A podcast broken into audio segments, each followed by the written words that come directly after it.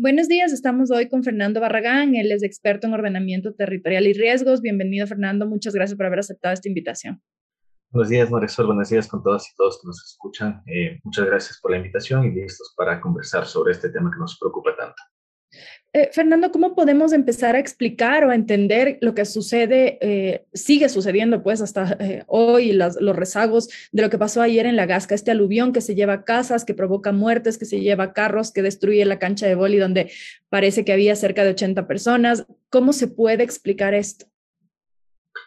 bueno, tenemos que empezar a comprenderlo como un proceso de riesgos, ¿no? Eso implica verlo desde el lado de la amenaza, por un lado, pero también verlo desde el lado de la vulnerabilidad de la población. Este es un tema entonces que lo enmarcamos dentro de esta teoría social de la construcción de riesgo, en el cual vemos que ha habido unas dinámicas que vienen tanto desde el componente biofísico de los territorios, pero también desde un lado más social, ¿no? Tal vez si vemos desde el lado biofísico, creo que hay que señalar algunos elementos que son fundamentales para comprender cómo se ha generado este riesgo. Por un lado, considerar que Quito es una ciudad de alta montaña, ¿no? Entonces, dentro de Quito, dentro del espacio biofísico de Quito, tenemos unas características de su funcionamiento que están muy vinculadas, por ejemplo, con estas dinámicas de los torrentes, ¿no? O estos ríos de montaña en los cuales son unos ríos que justamente por la pendiente que tienen, pueden tener este tipo de comportamiento, ¿no? Es decir, puede haber momentos en los cuales hay un flujo sumamente fuerte de, de agua, ¿no es cierto?, que empieza a traer todo lo que empieza eh, está a su paso y por lo que tanto genera ese tipo de dinámicas. Ahora, si eso lo vamos vinculando con otros elementos que también son claves para comprender qué es lo que ha sucedido, ¿no es cierto? Eh, vamos a ver que eh, tenemos un nivel de amenaza cada vez mayor, ¿no? Si lo vinculamos, por ejemplo, con el proceso de cambio climático, vemos que en, en el contexto de cambio climático tenemos unas amenazas climáticas. Una de estas amenazas fundamentales son las fuertes precipitaciones. Y aquí viendo algunos datos, ¿no? Algunos datos que vienen de la caja de herramientas que ha construido el Ministerio de Ambiente, Agua y Transición Ecológica. Y ahí podemos ver justamente cómo se han venido modificando este número de días con fuertes precipitaciones. Y si vemos un poco en la tendencia histórica desde los años 80, vemos que eh, cada 10 años aumentaba un día con precipitaciones fuertes. Sin embargo, en el contexto de cambio climático, y eso nos permite ver los diversos escenarios de cambio climático, vemos que esta tendencia empieza a aumentar. Entonces, cada vez tenemos más días con precipitaciones fuertes y vemos que, por ejemplo, en uno de los escenarios de cambio climático, este RCP 4.5, eso está vinculado con la cantidad de emisiones que están en la atmósfera, vamos a tener una tendencia de 0,4, es decir, que eh, cada año aumenta 0,4 veces eh, el número de días con precipitaciones fuertes, ¿no? Entonces, eso nos indica que justamente eh, las precipitaciones fuertes, que son las que han originado también este, estos eventos, no solamente que han venido aumentando, ¿no? Sino que también las proyecciones vinculadas con cambio climático van a seguir aumentando. Entonces, eso por hablar un poco desde el lado de la amenaza, ¿no? Ahora, si hablamos desde el lado de la vulnerabilidad, también vemos que ha habido procesos mucho más vinculados con una dinámica social, con una dinámica de urbanización, de crecimiento, en lo cual también hemos venido construyendo riesgo. Eso es un elemento fundamental, ¿no? Porque el riesgo no podemos entenderle únicamente desde el lado de las amenazas, sino también desde qué hemos venido realizando como sociedad.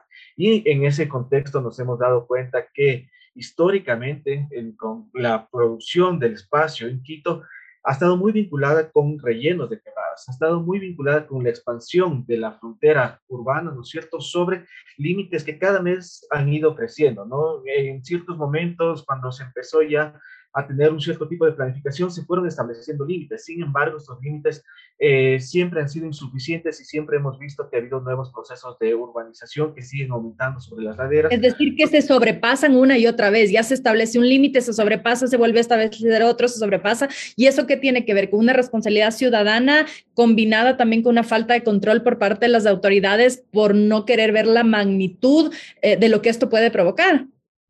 Completamente. Cuando hablamos de procesos de ordenamiento territorial, son procesos que vienen sobre todo desde el ámbito institucional, pero que tienen una gran participación ciudadana, ¿no? Entonces, estamos viendo eh, este rol que viene tanto desde la necesidad de tener políticas fuertes de... Eh, de ordenamiento territorial que establezcan, por ejemplo, los límites, pero que al mismo tiempo establezcan qué es lo que vamos a hacer en ese tipo de espacios. No, no puede ser únicamente una, política en la cual únicamente digamos hasta aquí va a llegar la, la urbanización, sin considerar también algunas necesidades de la población, sin considerar también que hay población que tal vez ya está sentada en esos lugares y sin darle una, una alternativa de, de, respuesta frente a eso, ¿no? Entonces... Digamos que también tiene que ver con una respuesta, eh, como usted bien menciona, en el ámbito social, no solamente decir por evitar que esto pase, la mano dura de que aquí está prohibido y se desaloja todo y se mueve todo, sino también poder pensar eh, de forma quizá eh, que abarque todo, ¿no? El, el aspecto social, este aspecto que usted bien menciona en referente además al cambio climático y los efectos que puede tener, la deforestación en estas zonas que se hacen viviendas,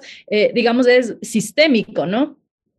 Justamente, y ahí tenemos que subrayar el concepto de un sistema territorial, ¿no? Es decir, cuando estamos nosotros haciendo un proceso de ordenamiento territorial, no estamos trabajando únicamente con poner un límite, ¿no? no estamos trabajando únicamente con decir esta va a ser una área protegida, sino empezar a reflexionar todos los elementos, ¿no? Cuando hablamos del sistema territorial, por ejemplo, mencionamos que ahí está el componente de la población, el componente de las actividades económicas, el componente de la infraestructura que permite la movilidad, el componente biofísico, evidentemente, el componente legal.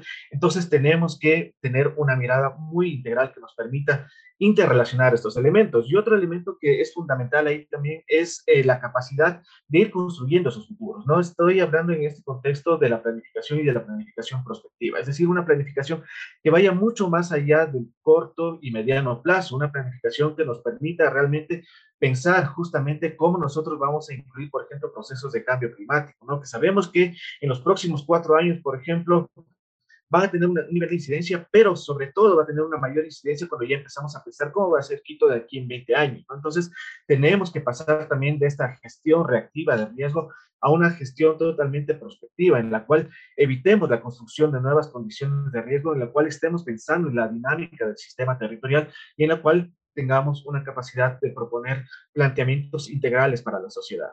Y en este momento, ¿qué es lo que está fallando, que no hemos visto, que las autoridades no han visto, que los ciudadanos no hemos visto? Porque ayer Christopher Velasco de, la Asociación de Profesionales de Gestión de Riesgos decía que, eh, por ejemplo, ya la zona de monjas eh, es una zona declarada en emergencia y podría ocurrir algo similar a lo que ya pasó en la Gasca la Gasca también ya había una advertencia de que era una zona de riesgo. ¿Por qué si ya sabemos que estas son zonas de riesgo? Si las autoridades del eh, sistema de riesgo, si las autoridades del municipio ya saben que estas son zonas de riesgo, ¿por qué no se han tomado las medidas o qué medidas no han visto urgentes de tomar y que quizá ahora, lamentablemente con esta tragedia, se hacen evidentes? Eh, cuando hacemos estos estudios de en qué medida el riesgo es considerado dentro de la opinión pública, también tenemos estos ciclos, ¿no? Eh, y justamente pasa que cuando tenemos una materialización de riesgo, como es lo que ha sucedido el día de ayer, eh, hay muchísimas voces que están muy preocupadas por el tema de riesgo. Sin embargo, cuando empieza a pasar los días, los meses, nuevamente el tema de riesgo empieza a decaer y empieza a ser parte de la segunda plana ya, ¿no? De, de la temática de interés. Entonces, eso sucede mucho con el tema de riesgo. En este momento, en este día, todos estamos preocupados por el riesgo. Sin embargo, tenemos que lograr pasar de esta preocupación coyuntural a una preocupación mucho más estructural, ¿no? Que nos permita tomar decisiones para el mediano y largo plazo. Y esto también considerando y ahí también apoyando justamente estas, estas declaraciones de Christopher, ¿no? De que realmente estábamos frente a riesgos que forman parte de una incertidumbre porque no sabíamos cuándo podía suceder, no sabíamos cuál podía ser la magnitud, sin duda eso forma parte de una incertidumbre, pero también teníamos insumos de conocimiento necesarios para saber que este tipo de procesos podían pasar, ¿no? Hay tal vez citar también una investigación de Pierre Petre, un investigador asociado con la cooperación francesa de la ex Orston, actualmente IRD, él ha hecho un seguimiento de eh, todos estos eventos morfoclimáticos, ¿no? Dentro eh, del último siglo. Entonces, él ha revisado todos los periódicos desde 1900 hasta, hasta fines de los 80, cuando eh, realizó su investigación. Y él, por ejemplo, nos habla de cuatro eventos morfoclimáticos cada año, ¿no? Y, y lo tienen mapeado. Nosotros sabemos dónde eh, hay una mayor probabilidad de que ocurra. Entonces, tenemos insumos de conocimiento suficientes para tomar decisiones, tenemos insumos de conocimiento que nos permitan eh, vincular de una manera mucho más fuerte la gestión de riesgos. Lo que sí necesitamos es que el tema de gestión de riesgos esté mucho más presente dentro de la agenda pública, sea considerado cuando hacemos procesos de planificación para que esto no nos tome nuevamente de una manera reactiva, ¿no? sino que podamos realmente incluir la gestión de riesgos dentro de una planificación prospectiva, dentro de una planificación de largo plazo. Y el tema de gestión de riesgo, por ejemplo, nos ayuda a delimitar cuáles van a ser nuestros polígonos de uso del suelo. El tema de gestión de riesgo, por ejemplo, nos ayuda a determinar cómo vamos a ir organizando los barrios, ¿no? Eso es lo que nos va a permitir eh, tener una gestión prospectiva de riesgo. Al inicio de esta conversación usted también mencionaba el cambio climático. El Ecuador es uno de los países que tiene que irse adaptando al cambio climático, climático por la incidencia que tiene, a diferencia de otros países que son actores eh, principales, digamos, en la producción de gases, etcétera. En ese sentido, eh, con lo que está pasando hoy en la Gasca, hemos visto otras tragedias similares. En la Maná está, hay desbordamiento de ríos, es decir, estamos viendo que en el Ecuador ya se evidencian estos eh, efectos colaterales del cambio climático. ¿Qué es lo que no, no estamos haciendo y deberíamos empezar a hacer para esa adaptación? Que los barrios empiecen también a organizarse de formas distintas. ¿Qué, qué, qué medidas se pueden empezar a tomar ya que puedan parecer pequeñas ahora, pero que pueden tener una incidencia a largo plazo? Ahí es fundamental reducir las incertidumbres que nosotros podemos tener sobre el cambio climático, ¿no? ¿Por qué lo menciono eso? Porque muchas veces cuando hablamos de cambio climático hablamos de una variación de la temperatura, hablamos de una variación tal vez de la precipitación, pero no lo hemos asociado, me parece, lo suficiente con ya eventos de riesgo, ¿no? Y ahí me parece que hay una, hay un elemento fundamental que ya lo ha venido trabajando el Ministerio de Ambiente y es justamente el modelamiento de algunas amenazas climáticas. ¿no? Nosotros tenemos el modelamiento y justamente mencionaba al inicio unos datos sobre cómo podría ser el comportamiento de las precipitaciones fuertes, pero también tenemos información, por ejemplo, de cómo eh, se plantea a, a, partir de estos modelamientos, cómo van a ser las sequías, cómo van a ser las heladas, cómo van a ser estas olas de calor, todas esas son eh, amenazas que están vinculadas con el cambio climático, ¿no? Entonces, a partir de estas amenazas, lo que tenemos que trabajar mucho es la construcción de escenarios, de escenarios prospectivos que no únicamente nos digan aquí vamos a tener una mayor cantidad de eh, días con fuertes precipitaciones, ¿no? Sino eso, ¿qué es lo que va a incidir? ¿Cómo va eso a transformar los sistemas territoriales? En el caso de las laderas, sabemos entonces que ese vínculo entre días con fuertes precipitaciones va a incidir en mayor cantidad y mayor intensidad de estos eventos morfoclimáticos. Pero, por ejemplo, también no debemos dejar de pensar en cómo la sequía, por ejemplo, puede incidir en un tema de seguridad y soberanía alimentaria, por ejemplo. No tenemos que también olvidar que eh, tenemos estas amenazas sobre las vías, ¿no? Sobre esta interconectividad. Entonces, todo eso lo tenemos que trabajar desde la construcción de escenarios, de escenarios prospectivos, que sean unos insumos para la toma de decisiones, ¿no? Cuando nosotros trabajamos en esos escenarios prospectivos, trabajamos tanto eh, hacia dónde nosotros queremos llegar y eso nos ayuda a ir construyendo eh, y ir tomando esas decisiones que nos permiten llegar a ese escenario deseado, pero también ir planteando esos, esos escenarios que no los queremos, ¿no? Y también prepararnos frente a eso. Entonces nosotros tenemos que estar preparados frente a esos escenarios que no los deseamos y ahí la perspectiva, la perspectiva territorial tiene un gran eh, insumo de conocimiento. Eh, lo que se ve en este momento ya es una tragedia eh, de proporciones, o sea, hay 14 muertos según el sistema de riesgos, y el comandante policía hablaba de 18 muertos porque cuatro acaban de sacar, siguen encontrando cuerpos debajo de los escombros, hay personas desaparecidas, eh, hemos visto las imágenes de los vehículos arrastrados, destruidos también, personas que estaban en esta cancha en la que desaparecen además y no se sabe qué ha pasado, los testimonios de gente que sigue buscando a sus familiares y pidiendo ayuda. Eh, esto demuestra de una forma palpable los efectos que quizá esta idea del cambio climático puede resultar muy lejana para la mayoría de la gente. Piensas en una película del apocalipsis lejana y real que no te toca en la vida diaria. ¿Qué efectos? ¿Qué otros efectos? Hablábamos eh, hace un momento, usted decía sequías, eh, más lluvias, extremar los climas. ¿Qué otros efectos se van a ver en los próximos años a los que el Ecuador, como el mundo, va a tener que empezar a adaptarse? Sí, hablamos de una mayor recurrencia, es decir, cada vez este tipo de eventos puede repetirse eh, con, con, mayor eh, frecuencia. ¿no? Entonces, eh, ahí tenemos uno de los efectos, pero también una mayor incidencia de estos eventos. Es decir, estos eventos que también, como mencionaba, ya los tenemos registrados, por ejemplo, cuatro eventos morfoclimáticos cada año, pero eso también ser cada vez más, más fuertes, ¿no?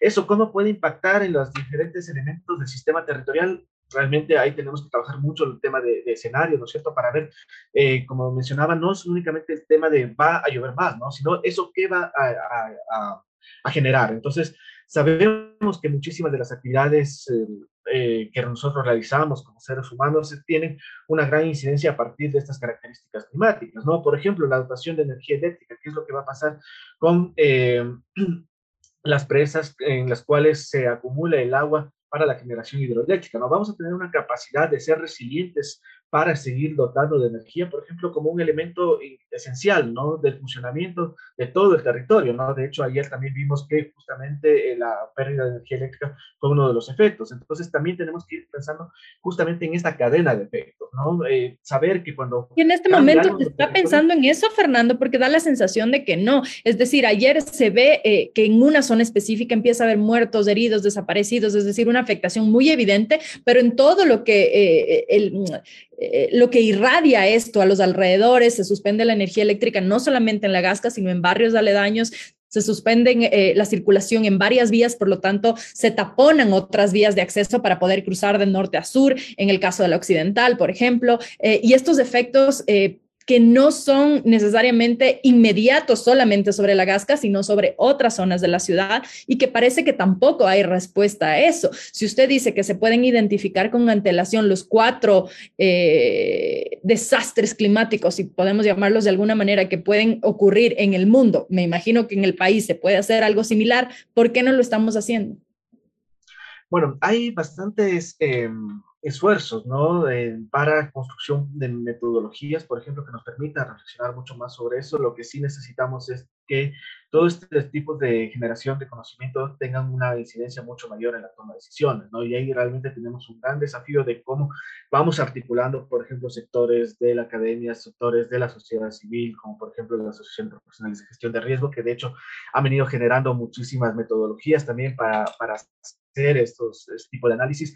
¿Cómo incluimos eso dentro de la toma de decisiones? ¿no? Y tenemos eh, grandes desafíos como sociedad, por ejemplo, el tema de la ley para eh, realmente saber, normar cómo se tienen que tomar las decisiones, cómo se debe incluir la gestión de riesgo dentro de los diferentes niveles de gobierno. Ese es uno de los grandes desafíos que justamente nos permitan ya eh, institucionalizar de una manera mucho más fuerte eh, la toma de, de, decisiones, incluyendo la gestión de riesgos.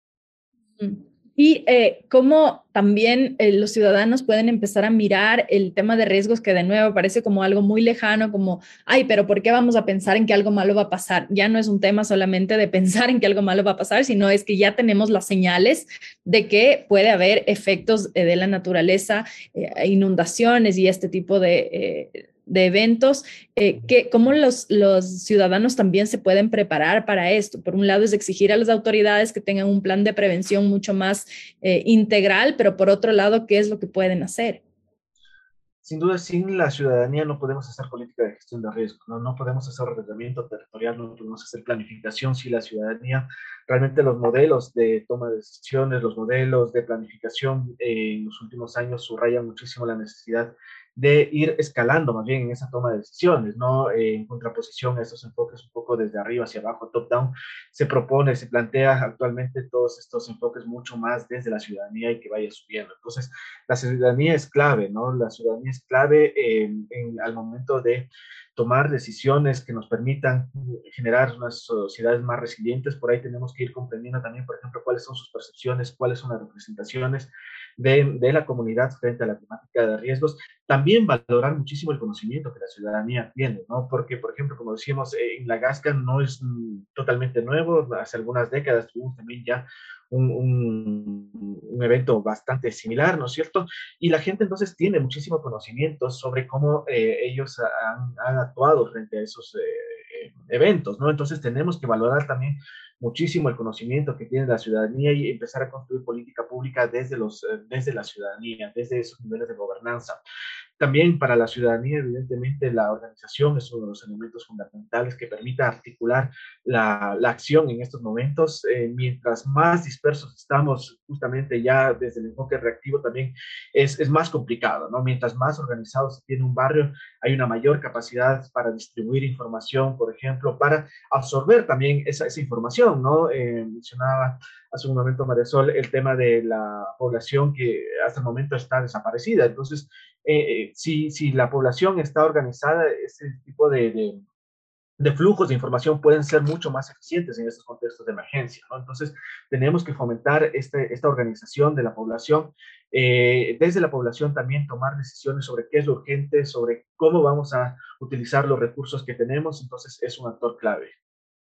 Eh, porque también da la sensación de que eh, no solamente no hay un trabajo previo para poder gestionar esto, sino una vez que ocurre, se desborda todo. Y, por ejemplo, veíamos, eh, veía los reportes de algunos noticieros de familiares que piden que haya un solo centro en el que se pueda pedir información, tampoco hay una respuesta que pueda ser inmediata, no hay una, una, respuesta de crisis que pueda juntar en un solo espacio todos, toda la información centralizada. Hay datos de un número de muertos por un lado por otro, no hay una vocería única que pueda informar a la población constantemente sobre lo que está pasando, da la sensación de que es un caos y eh, lastimosamente podríamos pensar en desastres de muchas mayores proporciones si no fuera un solo la Gasca, sino 10, 20 barrios en la ciudad al mismo tiempo colapsamos. Es decir, da la sensación de que podría ser aún peor de lo que ya es si es que no se toman estas medidas.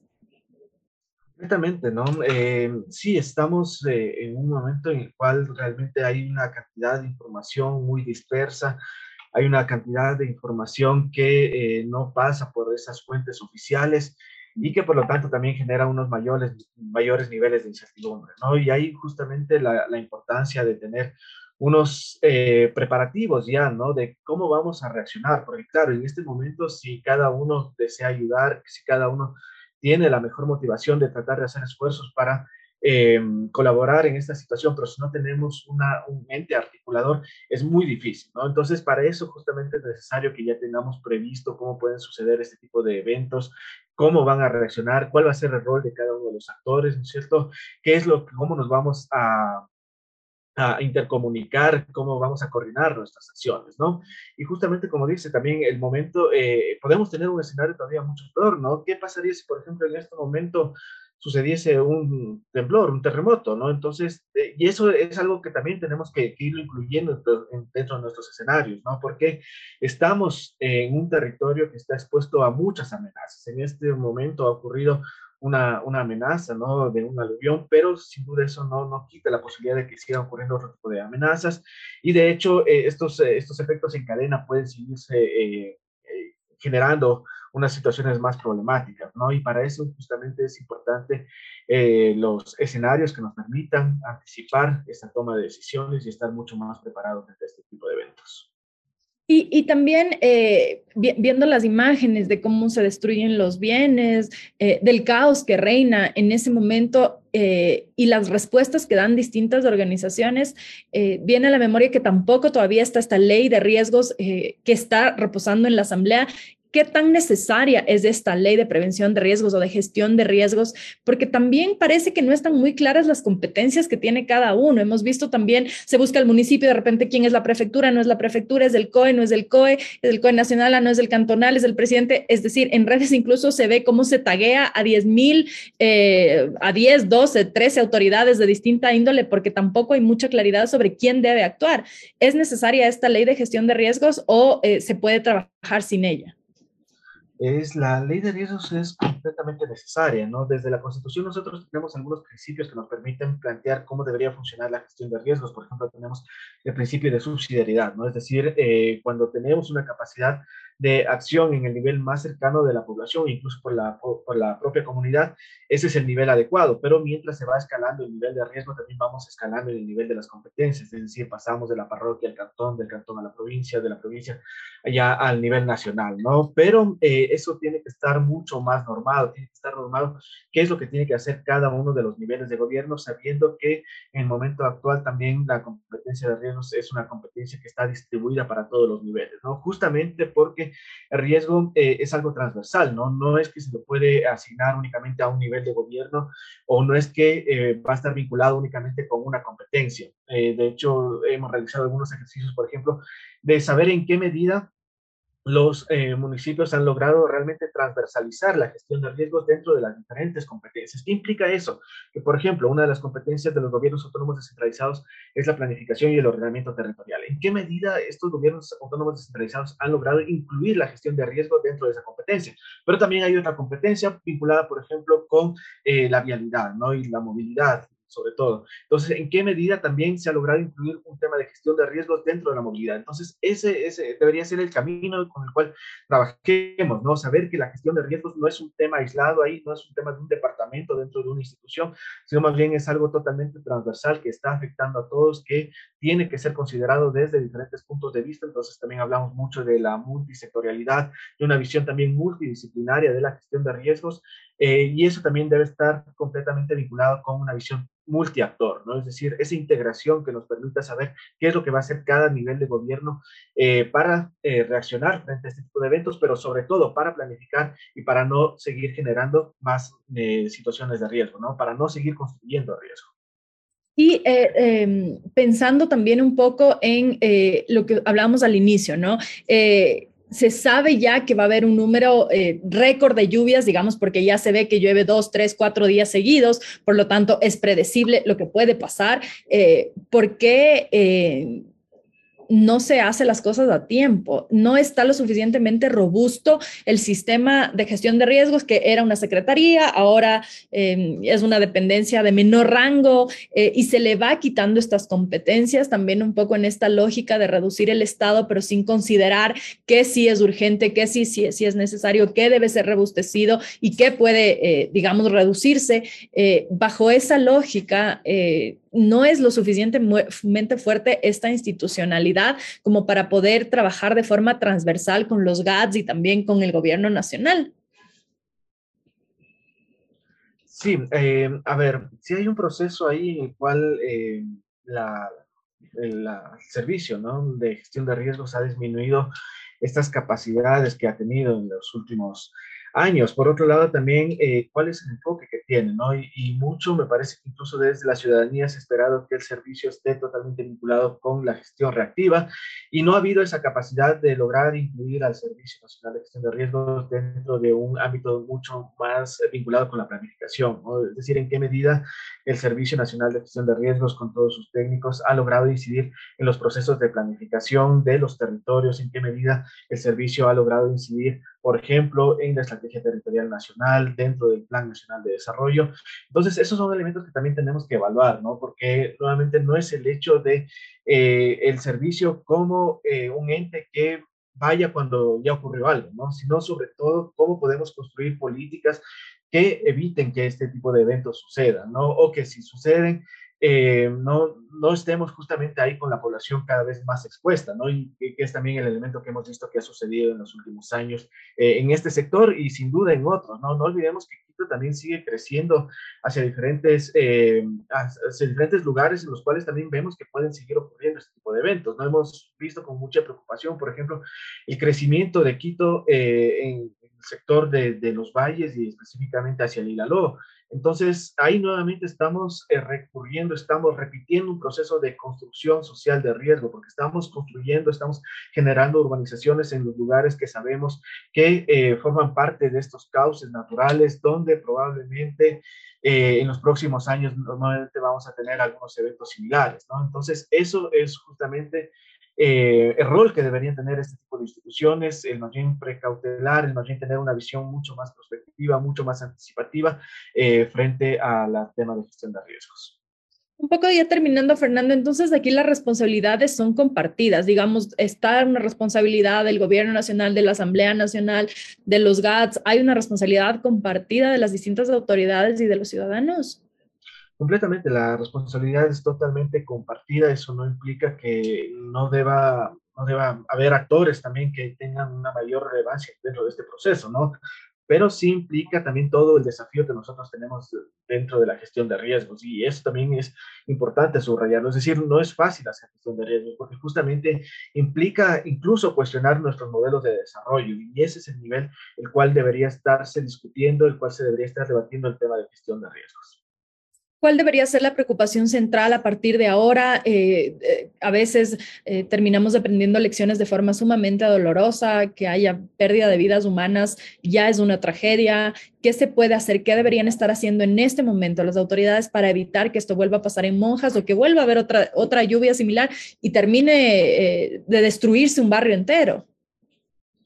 tenemos muchísimos aprendizajes a partir de, de estos eventos, ¿no? Que como muy bien lo menciona, genera tanto dolor para tantas familias y para la comunidad en general. Me parece que la lección fundamental que tenemos que plantear es la necesidad de una planificación territorial mucho más fuerte, mucho más consolidada, de tener una política eh, pública que nos permita determinar cuáles son las áreas que podemos y que no podemos usar y a qué, tienes, a qué tienen que estar vinculadas estos espacios, pero también esta planificación mucho más vinculada con la población. ¿no? Es, uh, hace un momento comentábamos sobre cuál es el rol de la ciudadanía y ahí la ciudadanía también tiene un rol fundamental, por ejemplo, en saber cuáles van a ser estos límites hasta los cuales tiene que crecer la ciudad y también generar un proceso de control ciudadano. ¿no? Entonces también la ciudadanía tiene un rol fundamental eh, para prepararse frente a este tipo de amenazas.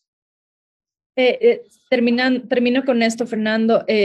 ¿Cuál es el momento de empezar a trabajar en el tema de riesgos? Siempre parece que es un tema pospuesto. Vivimos un terremoto en 2016 que debió ya habernos dejado algunas lecciones sobre la gestión de riesgos, sabiendo que hay otras ciudades que podrían estar al mismo nivel de riesgo que estuvo en ese momento Manaví o Esmeraldas, con las casas completamente destruidas, poblaciones completamente destruidas, muertos, etcétera.